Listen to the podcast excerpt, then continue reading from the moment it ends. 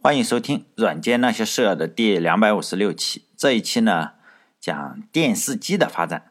在二十世纪三十年代，美国人嘛，尤其是 RCA，前面几期讲的 RCA 的创始人哈，他经历了无线电的发展，知道无线电是可以赚到海量的钱。RCA 就是那个泰坦尼克号，如果大家忘记了的话，就泰坦尼克号发电报的那个，前面几期讲过。现在。它已经发展成了一个音乐呃声音媒体的帝国。现在的话，摆在他面前的就是电视机。肯定看到这个商机以后啊，肯定就像舔狗见到了美女，一窝蜂的呢，很多的美国人都来搞这个电视机。在最高峰的时候呢，美国人搞出来了七十多种电视机的传输的标准。美国我们都知道，总共五十来个州，然后七十来个电视传输的标准，平均呢一个州分一个多标准。再加上美国是美国的国家体制的话，它不能有一个广电总局，然后告诉你用哪一个标准，因此呢就没有人来管这件事情，只能靠市场的竞争。RCA 呢，当然对是最后又是最后的胜利者。RCA 先是收购了比几个比较大的公司，最多的时候呢，他自己也没有定一个统一的标准，而是有十多个不同的标准来传输自己的画面。想要大规模的部署相同的电视机几乎是不可能的，只能一片一片的搞。最后呢，还是技术和金钱来说话。RCA 呢，它耗资了五千多万美元研发黑白电视机，在当年的话，哈，把采集、传输还有显示呢，搞成了一个统一的标准。五千多万美元在今天来说，仍然是一笔非常非常大的钱。如果不算通货膨胀的话，也相当于前首一前首富的三个小目标呢。梅西现在一年的薪水就是五千万欧元。当年的帝国大厦呢，也是花了五千万。金门大厦的造价好像是两千多万。然后呢，他研究黑白电视花了两个金门大桥。RCA 呢，还是非常非常舍得花钱的，还是自己的钱。美国政府可没有闲钱让他来搞创新。最后呢，RCA 还是搞定了电视机。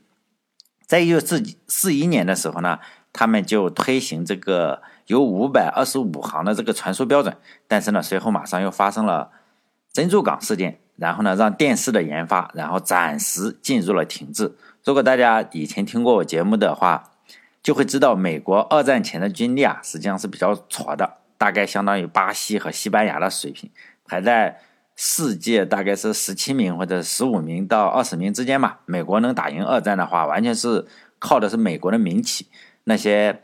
把自行车啊，以前造自行车的，然后改装一下这些民企，然后改造什么机关枪，然后改造热水器的这个 A.O. 史密斯呢，然后开始造炸弹，然后造伐木机的呢，然后开始改行造坦克，基本上就是这个样子。RCA 公司呢，咱们可以看到它跟这个战争是一点关系都没有的。二战前，他一基本上就是打官司，然后抄人家的专利，然后打官司。但是呢，小日本鬼子一偷袭珍珠港呢，这些跟他竞争的公司啊，之间也不打了，电视机也不造了，开始转行成了一个专业的军事公司。我们大家可以猜一下，RCA 二战时造什么？就给海军呢造声呐，给空军呢造这个航电系统，因为他已经非常富了，他给陆军呢还造这个通讯系统，呃，全部都造。还造一些到处都能够用的电子元件，跟惠普合作哈。美国有一款主力的轰炸机，它的型号呢叫 B 幺七，也叫空中堡垒。在二次世界大战之中啊，各种 B 幺七的轰炸机啊，投弹大概占了是美国的百分之四十一。这个投的炸弹呢，实际就是 A.O. 史密斯造的嘛。然后上面的航电系统。就是投了六十四万吨炸弹的呢，还有一款飞机叫 B 二九，也是它是给这个日本投原子弹的那个空中堡垒，上面的航电系统啊都是这个 RCA 这个公司做的，毕竟它是专业做民用电视机的，呃，实际上呢，再给军队做一个侦察机高空侦察系统也好像是不是太费什么功夫，RCA 呢就做出了世界上人类历史上第一款高空侦察视频系统，以前的话都是拍照片。因为他是做电视机的嘛，就直接可以从呃高空啊对这个飞机对这个地面啊进行录像，直接给录像了。而且 RCA 还制作出了人类历史上第一款无人攻击机，它的名字呢叫 TDR 一无人攻击机，大家可以去搜一下。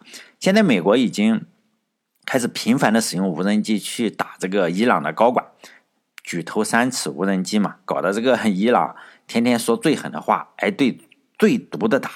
现在呢，无人机已经更厉害了哈，以前的无人机实际上是没有这么厉害的，是造电视机的 RCA 做的这个无线遥控系统，就是你可以在其他的地方，比如说一个另外的飞机上，然后遥控一个飞机，或者是就是你可以看到视频，然后呢，你只能拿个遥控器去这样去遥控，还没有就是人工去去这样去炸。当时呢，日本是有零式战斗机的，驾驶员你要坐在里面，然后冲向美国的军舰。傻了吧唧的这个日本人啊就为这个日本天皇效忠。美国人是人嘛，他是不太可能是坐在飞机里然后做自杀式轰呃攻击的。但是呢，他有这种想法，毕竟还不错哈。于是呢，RCA 就做出来了一个重达一百五十四公斤的设备，它的名字叫 Block One，大家可以搜哈，RCA Block One 可以看一下，还还有一段视频 的可以看一下。这个设备呢，它包含了一台高清的摄像机。就我可以摄像，摄像机的清晰度啊，看起来现在不是很高，三百五十条扫描线，图像呢以每秒四十帧的速度，然后你通过无线电，无线电然后传输到那个操控人的面前，你你再去操控它，速度是非常快的。在一九四二年四月的时候，美国海军呢就进行了首次无人机对目标的呃首次攻击测验，然后一架安装了这个 Block One 的设备，一架老的飞机对这个。一个不用的驱逐舰叫亚伦沃德号驱逐舰进行了攻击。当时呢，控制器，呃，它叫 TDN One，改了一下名字，以防止人家知道。在他们在那个地方呢，是离战场大概是十二公里远的地方进行操控，然后这个飞机就飞过去了。当时的驱逐舰呢，是以十五节的速度进行了一些规避的动作，但是呢，最终还是成功的。击中了目标，实验成功以后啊，美国的军方就开始量产这个飞机。其实就跟我们现在的遥控飞机遥控，现在不是你买这个大疆也好，还是小米也好，不是在手机上就可以看到吗？以前我猜啊，应该是这个样子。实验成功以后，他就开始量产这个飞机。毕竟像遥控飞机一样，总共他好像搞了二十九架。有十一架击中了目标，哎，战绩也不是很好。最主要的原因啊，是当时的显示器是有问题，它偏绿啊。如果天气不太好，能见度非常差，比如说你天上有雾霾，就看不到飞机了。而且呢，比如说你海里是有海带的话，那个美国的潜艇也就歇菜了。幸亏二战时期的话，污染是不太严重的，RCA 的飞机啊还是有点用处。最后呢，RCA 把这个系统改进了，做出来了就是二，就 Block Two，Block One，Block Two。但是呢，日本投降了。还剩下了一百八十九架遥控飞机没有用了嘛？你已经投降了，孤独的这一百八十九架飞机在哪里呢？现在好像还在孤独的在这个美国的戴维斯蒙山空军基地里生锈，应该是用不上了。二战一结束的话，RCA 就华丽的转身，就该打官司呢还是打官司，该抄别人的还是抄别人的，该拍成人的影视还是拍成人的影视。大家可以知道哈，你这个跟电影是一样的。就是拍女的换衣服呀，就类似于这种东西是最吸引客户的。就为了吸吸引广大堕落的美国男性用户呢，这个以前航拍日本这个舰艇的这个东西啊，已经用来又拍这个小姑娘换衣服。RCA 的飞机上，呃，这个航拍系统，你你就拍这些衣冠不整的小用户，呃，小姑娘，美国小姑娘哈。当年在这个海军遥控飞机团队里呢，有一个帅哥。他自死呢，仍然喜欢经常会戴一顶海军的军帽来拍照片。在二零一七年的时候，这位海军开过遥控飞机的士兵啊就去世了，享年九十一岁。全世界的媒体啊也就都知道了他的死讯。他的名字呢叫做休海纳夫。如果你不知道他的名字的话，你一定知道他办了一个杂志叫《花花公子》。经过了九十一年的洗礼，经过了一千多个女孩的蹂躏，海纳夫去世前的几天，他还是戴着海军帽啊拍了一张照片。也许他还是回忆他开遥控飞机的那个日子吧，应该是比较爽。我看过这一段的时候啊，就有些感慨。当然，不仅仅是感慨那一千多个小姑娘，呃，还有就是说，休海纳夫呢，他为了保持自己的活力和激情，他要用大量的服药，就是服那个西地那非那种蓝色的小药丸。结果呢，他有一只耳朵啊就失聪了。我为什么说这个事情？因为在我的微信群里也有个家伙，他说他的耳朵失聪了，右耳朵失聪了，跟这个花花公子的创始人一样失聪了，就是有什么听不清楚了。后来也知道他也是大量的吃这个西地那非，然后我有些嫉妒啊，因为大部分人是没有办法吃西地那非吃到，呃，你这个耳朵失聪的，你还是需要有很多的，呃，对手才可以。有时候想想，美国这些公司是非常非常的朋克，呃，在发生战争的时候啊，他们自己的设备然后改装一下，然后就开始上战场了，是吧？发生战争之前呢，比如说 RCA 很跟他的竞争对手就是法恩斯沃斯这两个竞争对手啊，就打得你死我活，两个人在打这个官司。但是，一旦发生战争，这两个公司就不打了，先不打了，先先先先先先打仗。两个公司啊就开始联合起来开发武器，开始装备美国的这个军队。战争一结束啊，这两个公司马上就是又打起来了，竞争搞起来。最后呢，RCA 还是赢了，把这个。法恩斯沃斯广播电视公司搞死了，完全不顾及两个人。以前我们在战争中啊，曾经是一起扛过枪的亲密战友，和中国这边是非常的不一样。中国这边啊，一定是不管你有没有外敌入侵，妈的先在里面打出来，打出一个草头王出来，然后呢，我再跟外面打，打输了就拉倒。但是呢，对内肯定是不能够不能够这样子了，内部先要捅刀子。我们可以看到，比如说明朝的灭亡，先要打，先要自己内部先打。实际上，清朝是如果明朝内部不内乱的话，实际上清朝是那个大清啊是没机会的。还记得我刚才说这个呃开遥控飞机的时候啊，这个显示器跟这个录像设备啊，它不能够非常好的处理颜色。比如说对方是绿色的话，你拍出这个绿色来啊，当时的显示器就是绿色的话，还有蓝色也不是很好处理。RCA 啊，当时是没有办法解决这个问题的，它只能用其他的方法来处理一下。比如说我在摄影棚里。打仗就没办法嘛，但是在摄影棚里的话，我要用特殊的灯光，要主持人，因为当时都是白人，你要显示为白色的话，你就你要把皮肤化一下妆，否则的话，你显示的好像是可能像阿凡达这个样的颜色，就要在化妆的时候先把主持人的妆啊化成绿色或者棕色，然后呢，另另外一种光去去去修正它。因为反差非常强的对比色，可能让人感觉到，哎，这个样子才显现的像是白色，否则的话，你可能像阿凡达的颜色。当时呢，还是没有有色人种的一个空间。第一位的黑人主持人，他好像的，他的名字好像叫马克思·鲁滨逊。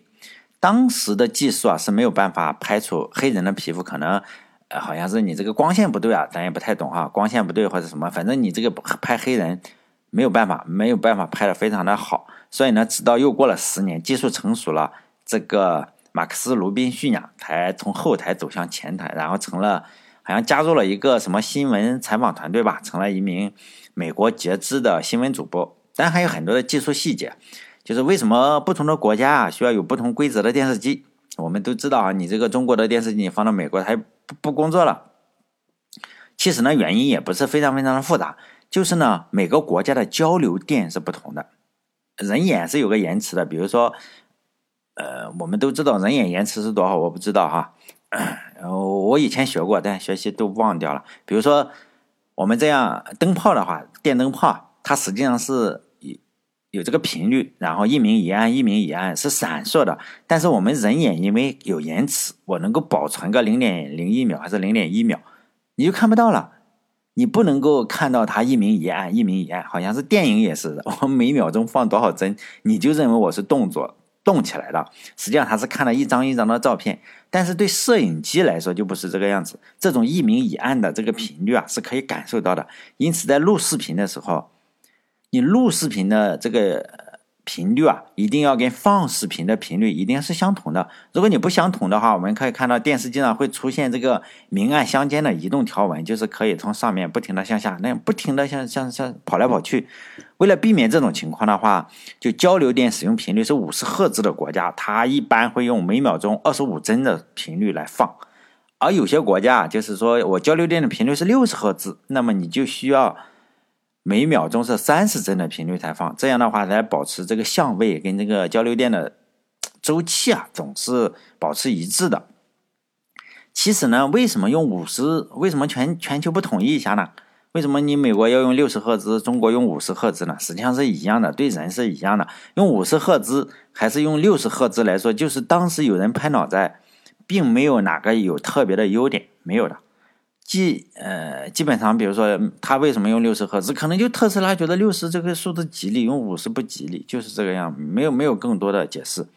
但是世界既然已经这个样子呢，我们也不可能说我这个造电视机的，你先把你国家的交流电再改了，我再给你放电视，这也不可能。像美国六十五，中国五十，你这样一搞的话就不行了。你在美国拍的那个东西拿到中国来放，它就有条纹；你在中国拍的，你拿美国去放，仍然是有条纹。因此呢。这个就没有办法去这个，但后来就很容易处理了。电视机是不同的，再加上后来电视机又有很多其他的，除了彩色电视机，又加入了彩色信息编码。如果不做这一行的话，说说实在的，是比较难搞清楚。反正我是没有搞清楚。他讲了五十多种，哎，哪一种都有都有好的方法。比如说书里还举了一个英国的电视，在芬兰就没有办法用，图像可以用，声音不可以用，就这个样子，很很逗哈。我也不知道为什么。美国它。现在我只讲几个最主要的制式。美国的制式叫做 NTSC，巴西的制式叫巴西的制式还是改改过一点的。巴西跟西欧有些国家的制式啊，每个都有轻微的区别，叫 PAL。但我们这边好像也是 PAL 还是什么？好像是 PAL。法国有自己的制式呢，叫做呃 SECAM，然后呢 SECAM 就这个东西，呃，它有十七种啊，我只举三种啊，其他我都。我也不认识，这里就又有一个故事了，因为 在书上讲的故事啊，就是法国，法国这个姿势啊有好处，据说啊比这个美国的姿势跟巴西的姿势都有好处，因此呢，法国这个姿势，法国当时的殖民地是比较多的，非洲有很多的殖民地，因此呢，法国就推广它这个姿势。哎，苏联也觉得不错，苏联好像它有一个姿势，但是它那个机是最矬，然后它就采用了苏联的姿势。呃，苏法国的知识，苏联跟法国的知识是一样的，这就出现了这样一个问题：在二战以后啊，德国被分成了东德和西德，苏联控制东德，那里的制式呢，当然是用法国的制式，因为你你你是你不可能再重新造一个嘛，和法国制式相同。我们要知道这个情况，在苏联的话，你收不到法国的电视台。太远了嘛？你俄罗斯这么大，你要跑跨越东欧，再跨越那里，就可能不清楚。即使你收到也不清楚，大部分都收不到。但是德国不同了，东德不同，因为东德离着法国很近，离着西德更近，就一堵墙之隔。因此呢，东德的电视机又能收到，能收到法国的电视台，也能收到这个西德的电视台，这就。特别崩溃，因为苏联是作为这个社会主义阵营的话，最害怕的是什么？就信息流通啊！你在苏联的话，我可以骗人，但是你在这里，电视机是一样的，这就比较崩溃。信息一旦流通的话，你就不好骗了嘛。因此呢，东德的电视，你一打开电视机，我靠，你就能放西德的电视节目，而且他们都说德语，没有语言障碍，那不岂不乱套了？虽然物理上你可以建一个柏林墙，就是你不能跑啊。我这个柏林墙并不是挡外敌的，我是。挡住你们不能逃跑了，你这群猪不能逃跑，就相当于我建了个羊圈，或者建了个什么东西啊？靠，这会不会歧视德国人？应该是这样，猪圈不能不，就反正肯定是挡住这个德国人的，你就不能跑。空中他也要建个柏林墙，就是我挡电台跟挡电视机的，你仍然是就是说你不能收听，你不能收听敌台，你收听敌台我就判你刑。但是这样的话还是有问题啊。嗯，你不好查嘛，因此东德有一个爱国团体叫德国共青团，就是你是满年满十四周岁啊，你就可以加入德国共青团。该这个德国共青团这个团体啊，除了日常的向德国青年人宣传这个马克思列宁主义，还就是培养有阶级斗争意识的社会主义者，或者是建设德意志民主共和国，反正一大堆这个东西的。除了这个工作之外，还有一个非常非常重要的使命是什么？爬上屋去拆别人的天线。比如说你这个天线啊，只要朝向邪恶的西德，就当场砸门取证嘛。你这个反正这些共青团也没事干，年轻人又爱爱民主德国是吧？然后呢，他就看到你有天线，好吧，我这个两个人是吧？你你先上去参，到你家去看看能不能收到西德的电视，你能收到西德是吧？就赶紧秘密警察喝个茶，交代一下你为什么收看西德共产主义敌人的节目。这个运动啊，叫做反击北约发射站运动，还是挺厉害的。反击，大家可以搜这个东西啊。反击北约发射站运动，就是呢，你收听这个、收听、收看电视台，那是不行的。期间呢，还出了一个可歌可泣的小英雄，因为是共青团嘛，都是小孩，有个身手不太敏捷，可能吃的太多啊，或者是脑袋不够灵活，身手不太敏捷的小德国共青团，就拆别人天线嘛。天线我们都知道，你这个收音机天线你可以放屋里，还是问题不大。但是呢，你这个电视机的天线你不能放屋里，电视机的天线你得对这个外面才行。你在屋里的话，你这个收不到。因此呢，他们要爬到屋顶去拆人家的天线。结果呢，这个身手不太敏捷，可能吃的太胖，或者是反正身手不敏捷，然后就从屋顶掉下来，可能头先着地，然后那脑浆就摔出来了，可能就早早去见了马克思。然后呢，他被评为反抗北约小英雄。再加上呢，呃，这个东德还是你收听收音机嘛，我这个收音机啊，你要登记，就是说你家里有收音机是吧？我你家里有收音机，你就有可能收听。你就肯定想收听西德的这个电视电台是吧？要不你买收音机干什么？还有就是说你有这个电视机，那你要先登记，就这个样子。后来呢就比较逗了哈，就是说自视我改自视还不行，就是这个样子啊。但后来的话，呃，东德人还是比较厉害，他们就是说一如既往的修改自己的电视机嘛，我可以修改，我黑客。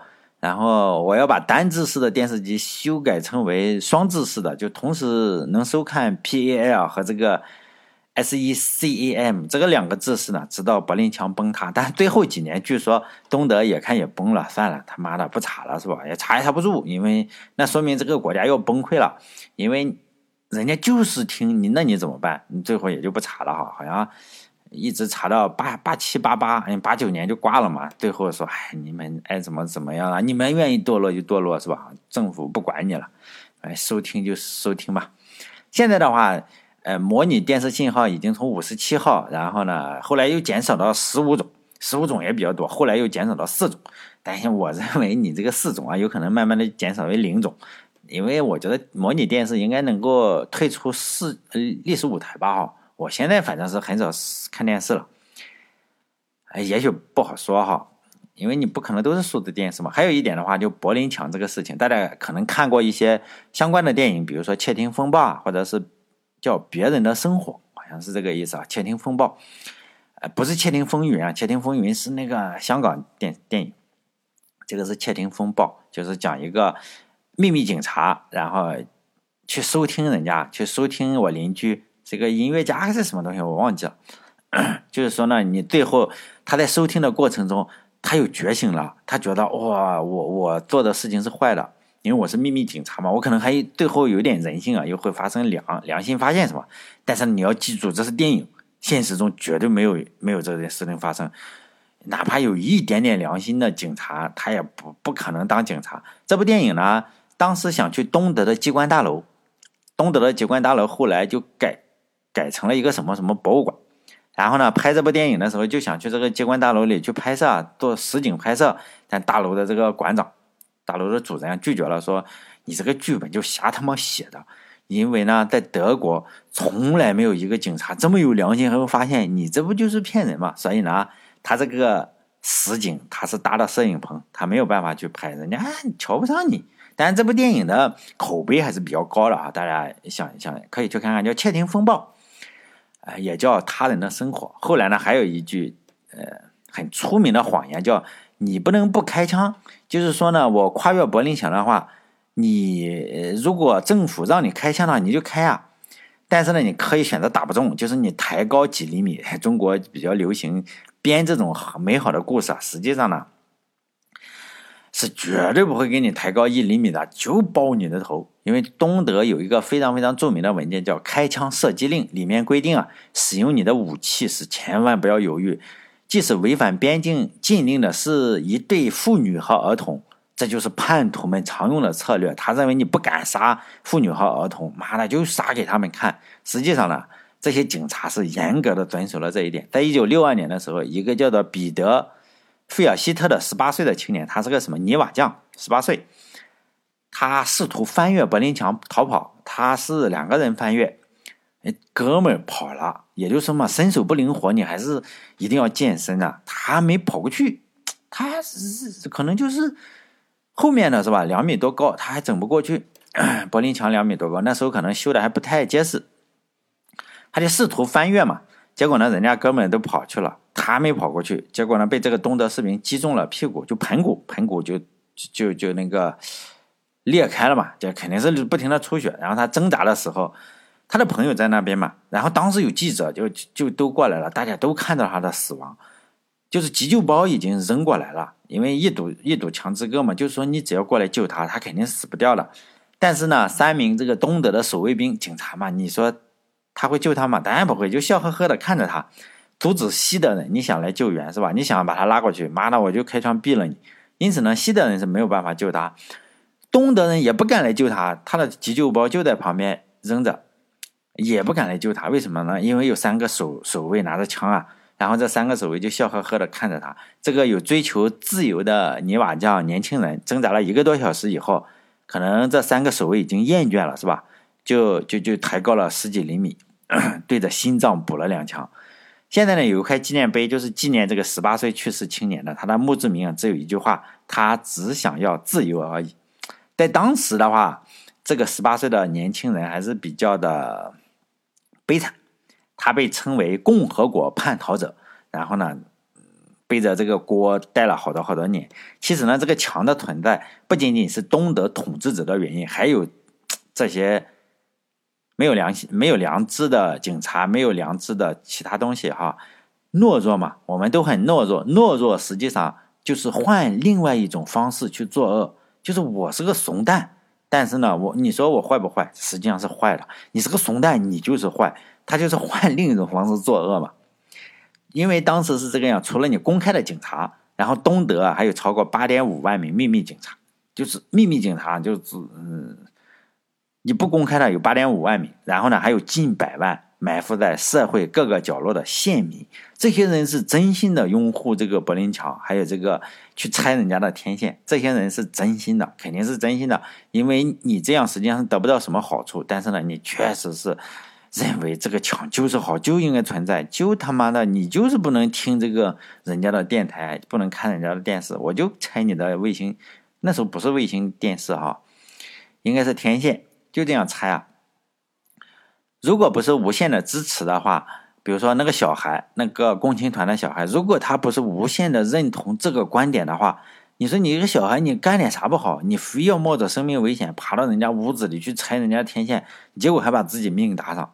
我相信他在坠落的时候，他也许还在想着我这玩意要成英雄了。实际上他确实当了个几十年英雄吧。一直当到肯定是八九年不行了哈，八九年大家可能在嘲笑他。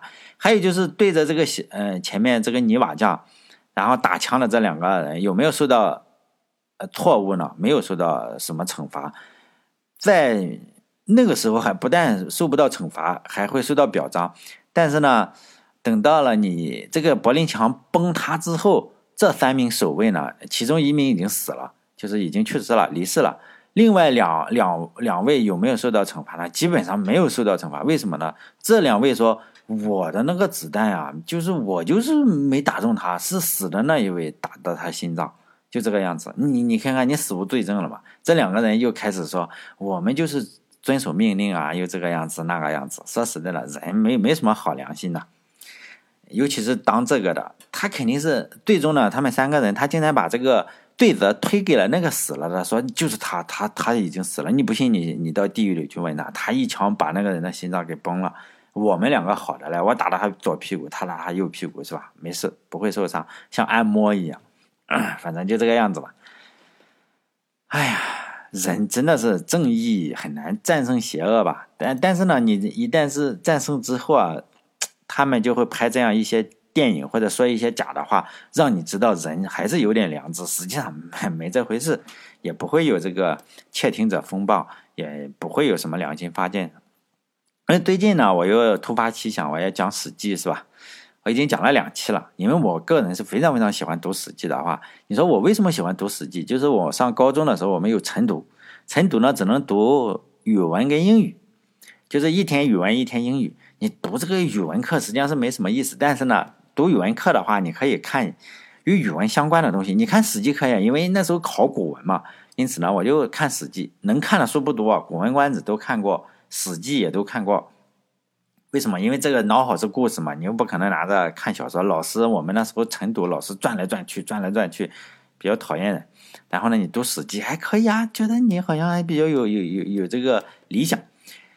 当时我的语文成绩还可以哈，但我理科说实在的不吹牛，我 我学习还可以。当年我们流行一句话叫做什么？学好数理化，走遍天下都不怕。然后呢，我就去学了理科。后来我觉得这句话的误导性还是很强的，因为在历史上引领社会进步的思想家是非常非常非常少的，少的可怜。但是呢，把人带到坑里的这个科学家可是多多了。你看二战是哪个傻逼科学家没有很好的技术？但是呢，他就是走不对路，就这个样子，很蠢。然后呢，给人造怎么？